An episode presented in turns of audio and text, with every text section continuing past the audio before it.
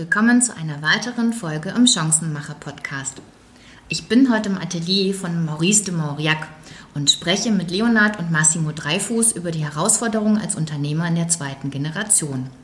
Und hier gibt es viel zu erzählen.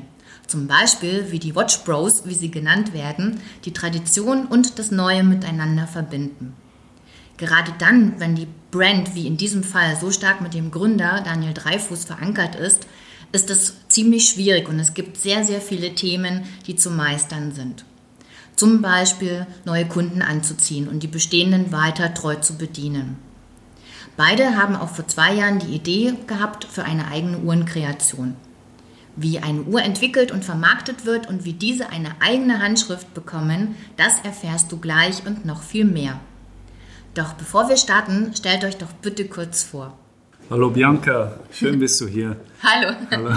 Ich bin Massimo Dreifuß, 28 Jahre alt und bin jetzt, führe jetzt zusammen mit meinem Bruder die Uhrenmarke Maurice de Mauriac in zweiter Generation. Mhm. Ich habe in Zürich studiert, dann noch ein Austauschsemester in Hongkong gemacht, dann mein Master in Dänemark und Irland. Dort auch mit ein paar Startups zusammengearbeitet. Dann hat es mich nach London gezogen, um noch ein bisschen was zu lernen, ein bisschen mehr, mehr zu sehen, wie so eine internationale Metropole tickt und auf was man da achten muss. Und bin deswegen zu Oracle in eine Softwarefirma, um auch zu verstehen, wie viele kleine Firmen mit Software wachsen können. Mhm. Und jetzt zurück in Zürich. Nun zu mir, ich heiße Leonard Dreifuß, ich bin der jüngere Bruder äh, von Massimo. Ich äh, habe in Zürich äh, studiert, auch äh, visuelle Kommunikation. Also wir haben immer gesagt, ich bin das äh, zweite Auge meines Vaters und heute leite ich äh, mit meinem Bruder die Firma. Ich bin vor allem zuständig für die ganze Kommunikation in visueller Hinsicht. Ähm, aber grundsätzlich besprechen wir alles äh, zusammen. Mhm. Also ihr habt ja beide einen spannenden Lebensweg. Ähm, jetzt stelle ich mir das ziemlich herausfordernd vor, gerade bei so einer feststehenden Marke und einem, einem starken Vater, der diese geprägt hat, ähm, da auf, auf, eigene Füße zu bekommen, äh, vor allen Dingen eine eigene Handschrift äh, dem Geschäft zu geben. Vor welchen Herausforderungen steht ihr denn da konkret? Also es ist natürlich nicht einfach, wenn man so eine starke Person hatte, die die Firma aufgebaut hat, weil es alles eigentlich mit ihm zu tun hat, die ganzen Prozesse auf ihn äh, fixiert. fixiert. waren und man diese jetzt verändern muss, damit man auch wachsen kann. Vor allem wollen wir auch mehr und mehr am Schluss Angestellte haben und unser Lebensmotto, unsere Philosophie weitertragen, dass auch jeder das mitträgt und wir skalieren können. Und das geht de, oder ging in dem Weg nicht den mein Vater geführt hat. Er hat alles alleine aufgebaut, was extrem war, aber wenn man wachsen muss, muss man auch schauen, dass die Prozesse optimierter werden, wie, weil jetzt online und digital, alles eigentlich digitaler wird. Mhm. Mit Amazon, wo die Leute schon nach einem Tag die Bestellung sehen wollen und sehen wollen, wo die Uhr ist, was mit der Reparatur ist, etc. Und das ist wichtig, dass wir das vereinfachen und optimieren. Mhm. Und das ist natürlich sicher eine Challenge, vor der wir standen und in der wir uns immer noch bewegen und die aber mehr und mehr meistern. Und dafür haben wir auch zusammen eben das Gute ist, dass mein Bruder sehr gut bei Grafischen ist und wir zusammen, ich bei Oracle gearbeitet habe und viel von Software mitbringe und wir das zusammen dann eigentlich verbessern. Mhm. Ja, also grundsätzlich äh, in der modernen Zeit ist ja viel vereinfacht worden, aber etwas zu vereinfachen ist manchmal sehr kompliziert, vor allem in unserem Fall. Also wir haben eigentlich vom Analoge ins Digitale gewechselt und mhm. diese Prozesse zu optimieren waren super schwierig. Also mein Vater konnte früher noch Zeichnungen 2D äh, den, den Lieferanten schicken, was heute So un. Ja. undenkbar ist. Also Ja. heute, wenn man kein 3D-Rendering hat, muss man gar nicht erst anfangen. Ja. Also diesen Schritt äh, ist, äh, ist und war extrem herausfordernd, aber weil wir beide in modernen Schulen waren, waren wir schon ziemlich gut darauf vorbereitet. Für mich war es immer interessant, ich konnte das, was ich gelernt habe in der Schule, Schule direkt anwenden. Also wir, mein Vater hat auch immer gesagt, es ist ein, es ist ein, äh, also wir können damit spielen. Es ist äh, Eine Lebensschule. ja, genau, eine Lebensschule, was wir äh, und da ist auch das Problem von praktisch zu Theorie. Also es ist ja schwierig, äh, Theorie in die Praxis umzusetzen. Da haben wir hier, wo wir jetzt sitzen, und dann nennen wir Tischuniversität und hier haben wir extrem viel ausprobiert Ja. und äh, haben wir, sind wir extrem viel gescheitert, aber es sind auch sehr viele äh, neue Sachen entstanden, auf die wir heute stolz sind und auf die wir immer noch äh, äh, Zurückgreifen können. zurückgreifen können. Genau. Also es gibt viele Projekte, vieles, was unser Vater gestartet hat, aber dann gemerkt hat, ist noch nicht die richtige Zeit, die können wir jetzt wieder hervorholen. Und es gibt wirklich so verschiedene Prozesse, eigentlich alles, was es früher nicht ging. Heute kann man Lieferanten mit WhatsApp anrufen, schreiben, äh, kann man auch Kunden in China mit WeChat erreichen, was früher undenkbar wäre und man das alleine hätte, das unser Vater nie machen können. Jetzt sind wir zu zweit, haben noch mehr an, auch Angestellte. Auch in diesem Jahr haben wir noch mehr Angestellte geholt oder Leute, die unsere Philosophie verstehen, um das weiterzutragen und zu vervielfachen. Wir kommen an Märkte, wo wir früher nicht hätten erreichen können. Und das natürlich ist eben ein, wenn du, Bianca, auch sagst, was für Challenges, ist wirklich die ganze, so ein ganzes Unternehmen war um unseren Vater herum gebildet, gebaut und das müssen wir jetzt ein bisschen auf uns richten Ja. und auch uns mehr, also es, wir waren schon immer dabei, deswegen die Leute kennen uns, ist nicht ganz so schwer, als wenn du nach 20 Jahren irgendwo aus dem Ausland kommst und sagst, so jetzt bin ich der Boss, sondern man kennt uns. Wir kennen die Lieferanten, sind überall mit, denen mitgegangen und die wissen schon, die sind vorbereitet, dass wir die nächste Generation sind und auch, dass die Kunden, die hier reinkommen, die kennen uns auch schon und das ist auch wichtig. Viele haben immer gefragt, ja, gibt es euch dann noch? Wer macht das als nächstes? Weil vor allem bei Uhren, die mindestens 50 Jahre gut sind und die immer wieder gebaut werden oder repariert werden können, wollen die Kunden nicht etwas kaufen, das nach fünf Jahren weg ist. Ja. Ja, Und das ist Bestän- ein- also ja, das- das Beständigkeit, Beständigkeit ist, ist äh, extrem ist ein, äh, wichtiges, ein wichtiger Punkt und, und eben, dass die Kunden gesehen haben, sind eigentlich mit uns wie aufgewachsen und das ist auch etwas äh, Schöne, also das mit, mit anzusehen und heute, denke ich, macht uns das auch als äh, Familienunternehmen aus. Also ich denke, unsere Kernpunkte sind die Familie Zürich, wir sind der einzige Zürcher Uhrenbrand, sonst sind alle Uhrenbrands eigentlich im Valle du Joux, also wo eigentlich das, äh, die Uhrenfabriken sind. Und wir sind in der Deutschschweiz, äh, also neben Schaffhausen, eine von den einzigen Uhrenbrands. Du hast mir am Anfang erzählt, dass du, also das Thema Nachfolge ähm, gibt es ja verschiedene Wege und du hast mir erzählt, du bist schon dein, seit dem achten Lebensjahr mit, mit der Firma verbunden. Ähm, ja, was, was liegt dir besonders am Herzen?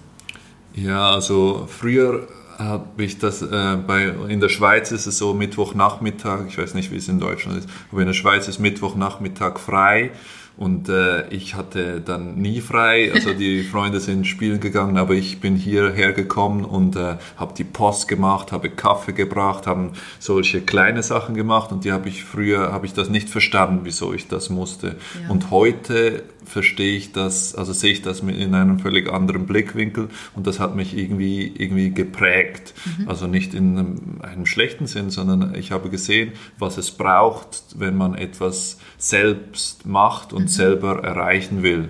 Und ich denke, das war eine schlussendlich eine, eine sehr gute Schule. Also mein Vater sagt auch immer, wir sind eine, schlussendlich sind wir eine Bauernfamilie. Wir, wir schauen aufeinander. Ja. Also dort ist es, wenn jemand, wenn jemand krank ist, dann setzt jemand anders von der Familie, setzt dort an und macht, äh, hilft dort und gibt weiter. Und dann, äh, wenn er wieder auf den Beinen ist, übernimmt er diese Position wieder. Also es ja. ist immer wichtig, dass wir, wir sagen, wir sind keine große Familie, aber wenn man eine kleine Familie ist, muss man auf sich schauen. Und mhm. äh, das sind immer noch die Kernwerte, die wir versuchen äh, zu erfüllen. Ja. Also wirklich Familie und weil wir nicht zu einem der großen Konglomerate, der großen Konzerne gehören, ja. die in der Schweiz die ganze Kontrolle über die Uhrenindustrie haben, müssen wir anders denken als sie.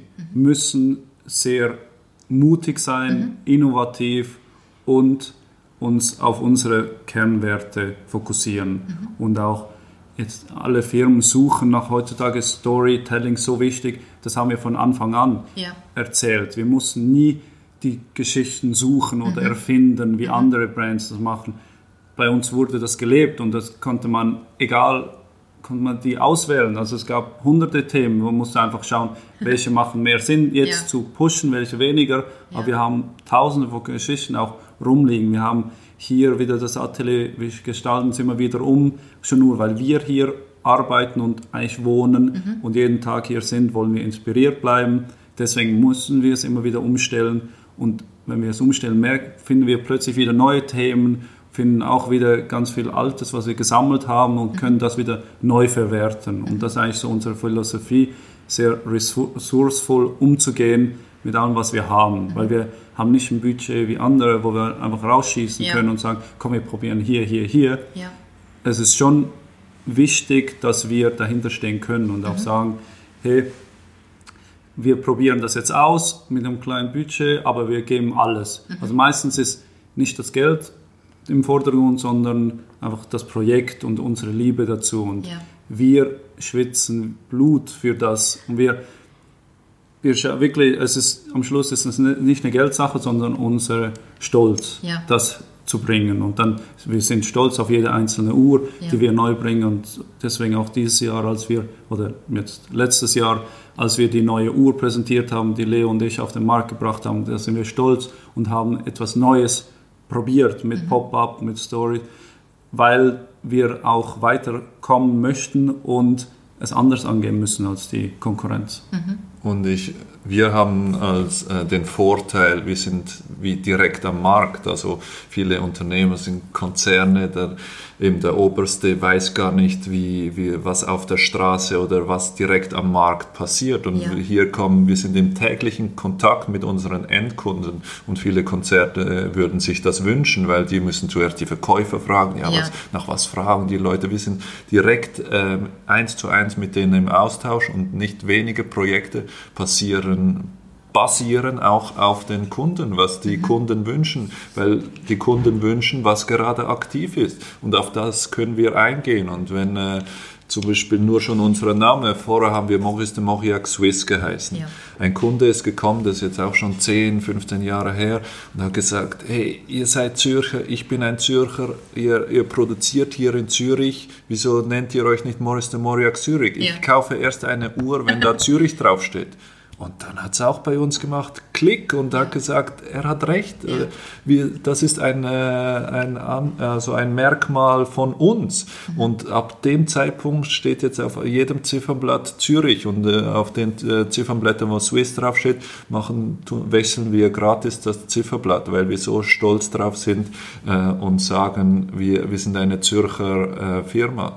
Und so, das ist nur eins von tausenden Beispielen, wie Kunden uns eigentlich auf Ideen Ideen bringen. Und dann ist noch cool, weil der Kunde ist dann stolz, wenn wir auf ihn eingehen und ja. sagen, das ist eine gute Idee. Und dann ist er wie, er kommt eigentlich als Kunde rein, aber verlässt das Geschäft als Partner, mhm. als Freund, als vieles mehr als Kunde. Wir sprechen meistens nicht von Kunden, sondern Bekannten und Freunden. Und so ist man auch wie vernetzter im, im, im Geschäft. Und ähm, wir sind nicht ein typisches Uhrengeschäft, sondern hier, hier lebt man, hier redet man, hier, hier gibt es nicht, also mein Vater sagt auch immer, wir, wir sind Menschensammler, ja. wir verkaufen keine Uhren, sondern wir sammeln einfach neue Begegnungen, neue Menschen. Ja. Und jede Uhr erzählt eine Geschichte. Also eben eine Uhr kann man von 1 Franken bis äh, eine Million Franken. Es gibt keinen Preis für eine Uhr. Mhm. Eine Uhr hat den Preis, welchen man selber gibt ja. und welche Geschichte dahinter steckt. Deswegen,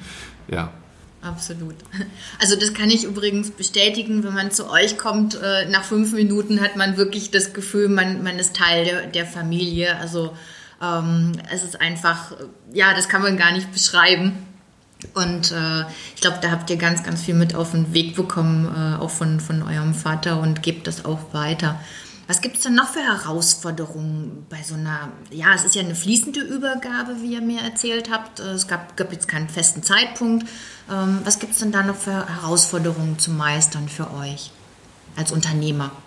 Also das eine ist sicher, äh, weil der Vater hier ist. Die Frage war von Anfang an, kann er loslassen oder nicht? Mhm. Und bei vielen Unternehmen kann der Patron überhaupt nicht loslassen und hat noch die Finger überall drin und dann haben die Söhne oder die nächste Generation, die Töchter etc., die haben alle das Problem, dass sie sich nicht verwirklichen können, weil immer der Vater noch da mhm. ist oder die Mutter. Mhm. Und das macht es extrem schwer. Bei uns war es fast andersrum. Er konnte sehr gut abgeben, weil er hatte vollkommenes Vertrauen in uns. Ja. Aber das macht es auch sehr schwer, weil man will ihn ja nicht enttäuschen mhm. und hat auch, will auch nicht, dass das Unternehmen nach ein, zwei Jahren schon gefährdet ist. Mhm. Und vor allem, das, ich weiß auch nicht, zu zweit ist es nochmal einfacher, weil da kann man es absprechen, wenn man nicht sicher ist. Man kann auch immer noch auf den Vater zurückgreifen. Mhm. Alleine wäre es nochmal eine andere Sache gewesen. Wüsste ich auch nicht, wie, wie, wie ich jetzt dastehen würde oder mein Bruder, weil das haben wir schon gemerkt, als Leo mal in Frankreich war, ein Semester, und ich das alleine schmeißen musste, ist es sehr hart. Natürlich hat er nebendran noch gearbeitet, aber wenn man alleine hier ist oder wenn ich in, als ich in London war und Leo alleine hier, mhm. das geht einfach fast nicht. Wir sind nicht gleich wie unser Vater, wir mhm. sind anders und deswegen gleichen wir uns sehr gut aus und können damit auch viel erreichen und können auch mal Projekte angehen, verschiedene aufs Mal und können auch jeder hat dann sein, seine Lieblingsprojekte oder etwas, was er unbedingt machen möchte, von Uhrenprojekte über Zusammenarbeiten, Collabs. Und natürlich muss man da immer noch auch, wenn es große finanzielle Fragen sind, gehen wir immer noch mit dem Vater drüber, aber er möchte eigentlich nicht mehr so viel. Natürlich ist er immer da und hilft als Berater eigentlich, aber er möchte uns auch die Freiheit geben, zu entscheiden. Mhm. Ja, ähm, ich denke, das ist der größte Unterschied. Ähm, er möchte oder kann auch nicht mehr die vielen Entscheidungen, wo man treffen muss, tagtäglich und die gravierende, da merken wir einfach, da hat er keine Lust mehr oder keine Kraft oder eine Mischung daraus, einfach dass, dass die Entscheidungen zu treffen, für die Zukunft zu denken, mhm. das sagt er, das, das müsst ihr jetzt machen. Und das ist schon eben als Jungunternehmer, also ich meine, ich bin, ich komme praktisch vom Studium, eben ich bin schon das ganze, mein ganzes Leben hier dabei, aber ja. dann plötzlich den äh, den Befehlsstab oder so in der Hand zu halten und sagen, das machen wir und da setzen wir jetzt das, das äh, Budget rein,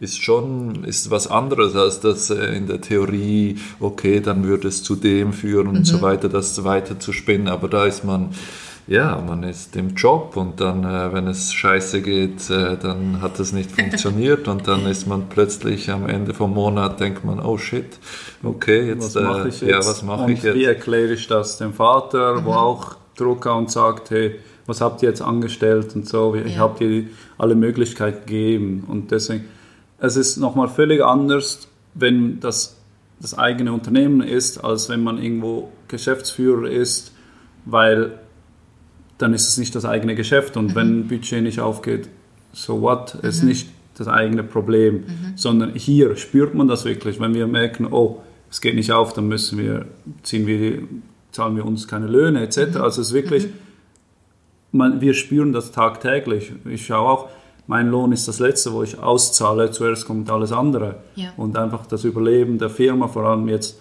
war es eine harte Zeit, in der wir übernehmen mussten, mussten umdenken, Ja. völlig neue Projekte wieder aufgleisen. Vor allem, wir haben, sind stark auch am Weihnachten mit Weihnachtsmarkt, sind wir immer präsent und haben eigentlich viele Projekte rum, drumherum, das fiel alles weg und da mussten wir neu umdenken, aber aus der Krise machen wir eigentlich auch immer eine Chance. Nehmen Ja. wir es als Chance, als Positives. Also Chancenmacher Ja. passt eigentlich sehr gut dazu, weil Ja.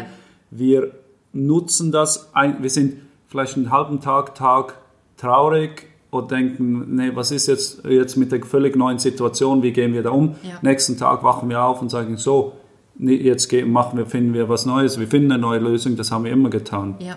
Und ähm, das kriegen wir eigentlich gut zu zweit hin. Und eben mal bin ich vielleicht nicht gut drauf, dann ist der Leo gut drauf, dann auch umgekehrt und wir pushen uns gegenseitig, das zu erreichen, was wir wollen. Und das ist eigentlich schön eben als Familie. Nachher kommt der Vater schnell rein, sagt schnell Hallo zu den Kunden und geht wieder. Und wir sind da voll tief drin. Und das ist eigentlich auch schön. Und ich finde, es war nicht immer einfach, so ein Unternehmen zu haben, vor allem so aufzuwachsen.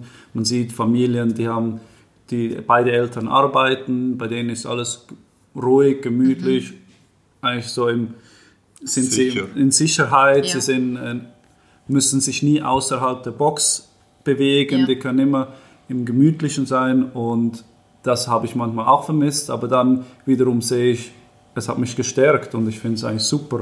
Es war eigentlich eine super Schule und ich habe im Nachhinein, ich habe nichts verpasst. Ich habe nach der Schule meist noch gearbeitet, auch an der Uni habe ich nebendran noch gearbeitet.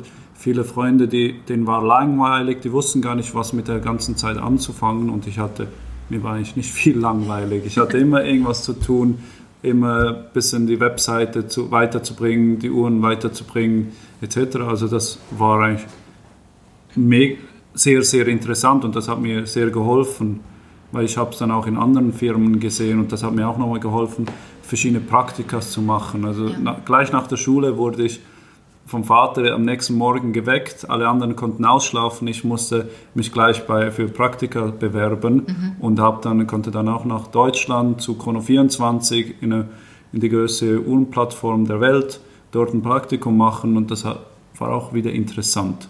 Und daher gucke ich zurück und habe trotzdem, was ich machen wollte, ich konnte reisen, war frei und konnte aber auch mich sehr einbringen. Und das war auch, fand ich, eine sehr spannende Zeit. Du hast ja auch andere Unternehmen, so wie ich das verstanden habe, auch begleitet während deiner Studienzeit im Bereich Unternehmertum. Was waren das für Projekte? Also ein Projekt, das ich sehr spannend fand, ist sicher ähm, mit einem Startup zusammenarbeiten, das Non-Alcoholic Gin produziert hat. Das war eines der ersten. Äh, und das war in Irland, als ich äh, Entrepreneurship studiert habe, hatten wir die Möglichkeit, bei Firmen mitzuhelfen, uns zu bewerben und denen eigentlich so ein- eine Go-to-Market-Strategie zu entwickeln. Und mit denen sind wir dann eigentlich zusammen eben täglich oder wöchentlich zusammengesessen, haben uns überlegt, wie können die das machen. Der, und auch eigentlich so das, was man gelernt hat in der Schule, plus was ich beim Vater gelernt habe, konnte ich ein bisschen einbringen. Und das war eigentlich sehr spannend für diese Zeit. Und da wirklich so, wie mein Bruder vorher erwähnt hat, alles, was man in der Schule lernt, mal anzuwenden und zu probieren und zu schauen, hey, das, was in der Schule behauptet wird, das funktioniert, funktioniert gar nicht immer. Und wieder anderes, wo man denkt, das könnte, das wissen doch die Unternehmer, das ist doch klar, das lernt jeder in der Schule, stimmt auch wieder nicht unbedingt. Das ist so eine Mischung, was man lernt durch, den, durch die tägliche Arbeit, aber auch ein bisschen Schule ist auch immer wichtig. Das war auch unserem Vater wichtig, dass wir noch an die Uni gehen und das was lernen, nicht nur was tagtäglich hier passiert, sondern was in anderen Firmen, andere, in der anderen Welt, in der ganzen Welt eigentlich passiert. Weil das ist auch alles wichtig, weil jeder Markt funktioniert anders. Ja. Jetzt habt ihr ja vor zwei Jahren angefangen, eine eigene Uhr zu kreieren. Könnt ihr unseren Zuhörern mal beschreiben, wie so ein, wie so ein, wie so ein Projekt abläuft? Also was, was gibt es da zu tun? Wie kommt man auf die Idee und äh, wie funktioniert das? Also wie ich vorher schon erwähnt habe, oftmals sind es auch Kunden, die etwas wünschen und wir machen kundenspezifische Ausführungen und nehmen das dann einfach in unsere Kollektion rein, weil also von dieser Systematik her ist es einfach interessant, man, man, man verkauft schon die erste Uhr, ohne dass die Uhr schon auf dem Markt ist, dann hat man schon ein Startbudget und kann mit dem äh, jonglieren. Mhm. Und, äh, aber bei einer, jetzt die erste Uhr von meinem Bruder und mir, war es äh, einfach wichtig, dass wir wir wollten ein Zeichen setzen, natürlich eben die Übergabe und unsere erste Uhr kreieren. Und da wollten, das ist natürlich äh, ein Druck, aber auch etwas Schönes. Und da wollten wir einfach die letzte Uhr, die mein Vater gemacht haben, war eben die L3Cs Red, eine mit einem roten Saphirglas, wo sehr markant und speziell ist, eben wie mein Vater natürlich als Person, würde ich jetzt mal sagen. Und wir haben diese genommen äh, und haben äh, bei der neuen Uhr haben das rote Saphirglas auf der Rückseite genommen. Und jetzt, wenn man von der Vorderseite durch die Uhr schaut, sieht man wie das rote pumpende Herz. Und weil Maurice de Mauriac eine Herzenssache ist von uns und bei der Uhr eigentlich das, das wichtigste Stück ist das Balance Wheel, also die Unruhe. Und das kann man wirklich vergleichen mit einem Herz, weil es ist ständig in Bewegung und bringt den ganzen Beat der Uhr eigentlich. Mhm. Äh, ja, es pumpt äh, die Energie in die Uhr und somit wird die äh, Zeit angezeigt. Und so hatten wir eigentlich alle, alle Anekdoten, die wir für diese neue Uhr hatten, wussten wir und dann gingen wir mit diesen Gedanken zum Supplier. Das Concepto, mit dem arbeiten wir schon seit einer langen Zeit. Concepto ist einer der Top-Uhrwerkhersteller. Also wenn du Industrie etwas komplizierteres will, ein Tourbillon etc., dann geht man zu ihm. Und eigentlich ist unmöglich, dass so eine kleine Firma mit so einer großen Fabrik zusammenarbeiten kann. Aber dass, äh, dass der Schacke äh, uns versteht und und, ähm, und weiß, unsere Werte ja. Äh, zu schätzen weiß, da hat er gesagt, komm, wir machen etwas Kleines, Feines für euch. Und so ist die Uhr jetzt auf 48 Stück limitiert. 48 wegen Tödistraße 48, da ist unser Atelier und da hat die Grand Coeur, heißt die neue Uhr, hat zum ersten Mal geschlagen, den Beat. wow. Ja.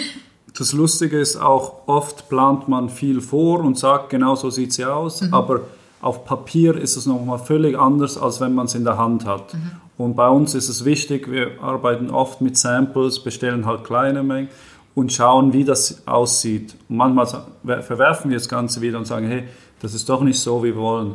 Und auch bei dieser, am Schluss entwickeln wir nochmal etwas, wo wir sagen, ah, auf das kamen wir gar nie, erst jetzt, als wir die Uhr sehen, wollen wir nicht noch hier was Rotes und dort und, und manchmal wirklich kurz vorher entwickeln wir es und dann ist es ready. Das meiste natürlich planen wir vor, aber jetzt nach mit dem Band, dass es hinten rot ist, das war einfach, man hat Klick gemacht mhm. und gesagt, ja, das ist logisch, dass es so sein muss, etc.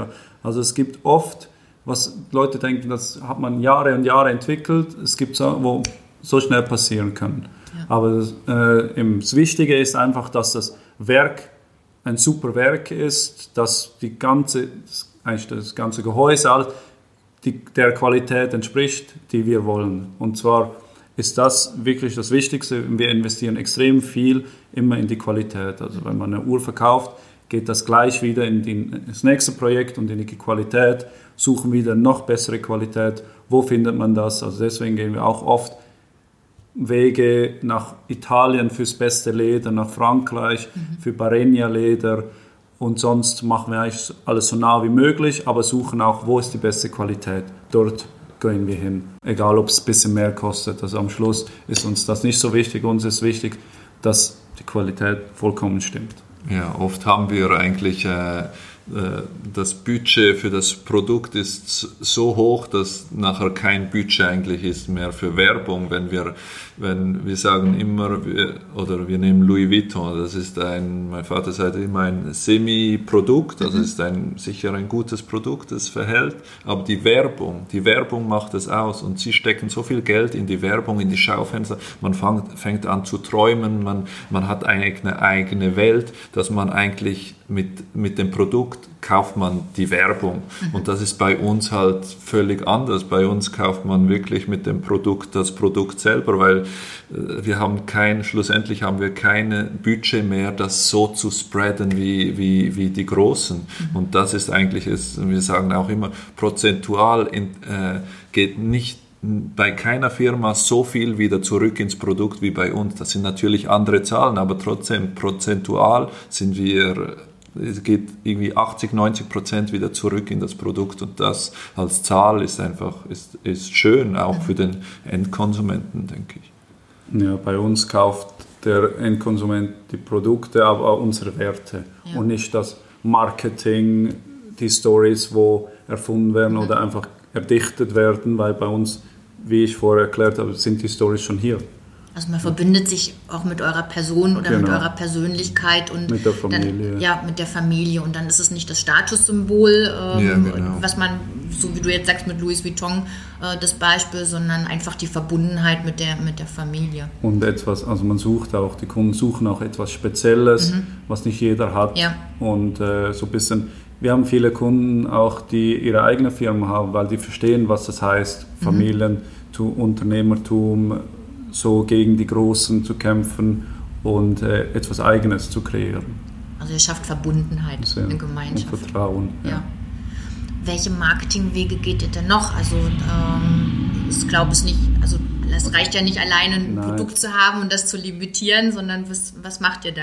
Also wir haben viele Guerilla, also Guerilla-Marketing ist eigentlich unser Ding. Mhm. Wir sind sehr, sehr stark darin. Wir haben von früher Social Media, wo man noch nicht so gepostet, noch nicht gepostet hat, sondern einfach, oder keine bezahlte Werbung, sondern einfach so, so viele Fans hat unser Vater kreiert und wir haben, äh, früher haben wir auch Plakate überall aufgehängt, auf jeder Baustelle. Da war der Vater dabei und wir haben von ihm eigentlich gelernt. Und da kam mhm. auch jemand mal und gesagt, hat noch nie den Unternehmer, den Besitzer gesehen, sowas selber zu machen. Und hier, weil wir nicht das Budget haben, machen wir es selber. Und weil wir wissen, wir machen es am besten, mhm. können auch andere Leute trainieren, wie es gehen ja. soll. Aber wir machen das am Anfang selbst. Und wir schauen, was hat am meisten Impact mit am wenigsten Budget, mhm. was machen wir, wo können wir dahinter stehen. Ja. Und das machen wir oft mit Pop-up-Stores oder mit Guerilla, mit dem Land Rover, den wir jetzt mhm. rumfahren in der Stadt. Jetzt immer so ein bisschen was anderes als die anderen. Weil ja. du, wir haben nicht das Budget, die ganze Stadt voll zu plakatieren ja. mit bezahlter Werbung. Also wir sagen auch immer, wir nehmen jeden Einzelnen, der hier reinkommt, nehmen wir ernst. Und wir wollen, das Hauptziel ist, dass jeder, der hier rausläuft, zu 100% Fan ist von uns oder zu 100% überzeugt ist, weil nur so können wir überleben. Wir, jeder einzelne Kunde, wir sind Nummer 1 auf TripAdvisor Shopping. Ich meine, das ist unglaublich, als du bist jetzt hier, Bianca. Das, wir sind ein kleine, ja. eine Boutique, aber ja. wir sind Nummer 1 von ganz Zürich.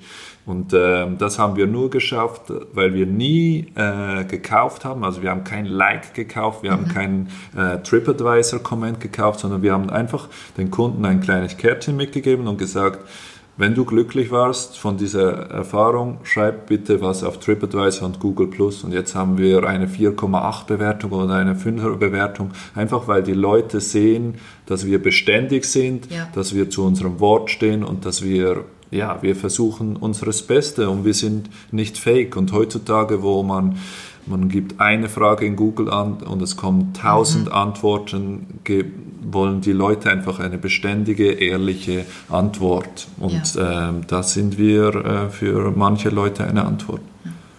Was würdet ihr denn anderen ähm, Nachfolgern empfehlen? Also aus eurer bisherigen Erfahrung, was, was würdet ihr denn jemanden auf dem Weg mitgeben? können oder wollen, der jetzt in so einer ähnlichen Situation ist und die Nachfolge oder also einfach das und, äh, und, äh, Unternehmen übernimmt? Also es kommt ganz auf die Größe des Unternehmens darauf an. Je größer, desto komplizierter wird es. Wenn man groß ist, sicher das Wichtigste, alle Steps zu kennen. Mhm. Also das Beste wäre eigentlich, wenn man unten oder jeder Abteilung gearbeitet hat, um zu verstehen, wie geschieht was, wo sind die Fehler, wo könnte man es optimieren, wo oder wie denken die Mitarbeiter über das Unternehmen, weil wenn man dort schon sieht als große kritische Stimmen, weiß man, okay, hier muss man ganz sicher was erledigen und verändern und dann hocharbeiten. Sicher nicht einfach das Übernehmen vom Vorgänger und dann denken, jetzt drückt man schnell den Stempel drauf mhm. und es verändert sich gleich wieder alles. Mhm. Man muss schon ein bisschen das Unternehmen spüren mhm. und das ist sicher sehr wichtig. Und äh, es gibt dann viele äh, Leute, die sind schon lange dabei, die muss man auch verstehen, kann nicht einfach reinkommen und alles zerstören und neu machen und äh, einfach sagen, komm jetzt schmeiße ich mal Leute raus und so kostengünstiger arbeiten. Das mhm. geht einfach nicht. Ja, ich denke, Geduld ist äh, extrem wichtig. Äh, Geduld, äh, Zuhören, Verständnis und erst, äh, erst eben, wir sagen einfach immer, eben die, die Firma zu verstehen. Also wir nehmen da Jean-Claude Beaver, wo ja ein Uhren ja, Marketing-Guru ist, äh, finden wir äh, manche Aussagen sehr gut, natürlich andere weniger, aber grundsätzlich sagt er eben immer, man sollte zuerst wie einen Monat in der Firma schlafen, er muss mhm. sie verstehen, er muss, er muss wissen, was, was ist der Kern der Firma, was will man gegen außen tragen und was ist zu verändern. Und wenn man das verstanden hat, dann von da aus, das ist wie die Basis und von da aus kann man äh, weitergehen. Und ich denke, bei einer Familienfirma ist es natürlich einfacher, weil man meistens schon da drin gewachsen ja. ist ja, und so mit äh, dieses Verständnis schon hat. Ja. Ich danke euch von Herzen für eure Offenheit und äh, ja, für die tollen Einblicke und ähm, ja, ich kann euch nur von Herzen weiterhin viel Erfolg wünschen. Ich finde, ihr macht das großartig und ähm, lasst uns einfach alle gesund bleiben. Ich glaube, das ist das Wichtigste in den nächsten Tagen und Wochen und äh, alles andere, da bin ich überzeugt davon, ihr meistert das. Vielen Danke, Dank. Bianca. Danke, sehr, sehr Bianca. Gerne. Danke. Liebe Hörerin, lieber Hörer, ich hoffe, du konntest auch aus dieser Folge wichtige Impulse für dich und dein Geschäft mitnehmen. Wenn du auch Unternehmer kennst oder selbst einer bist, der clevere Chancen nutzt und anpackt, dann schreib eine Mail an gamechanger at diemehrwertfabrik.de oder buch am besten gleich ein Vorgespräch mit mir über meinen Kalender unter www.diemehrwertfabrik.de slash podcast.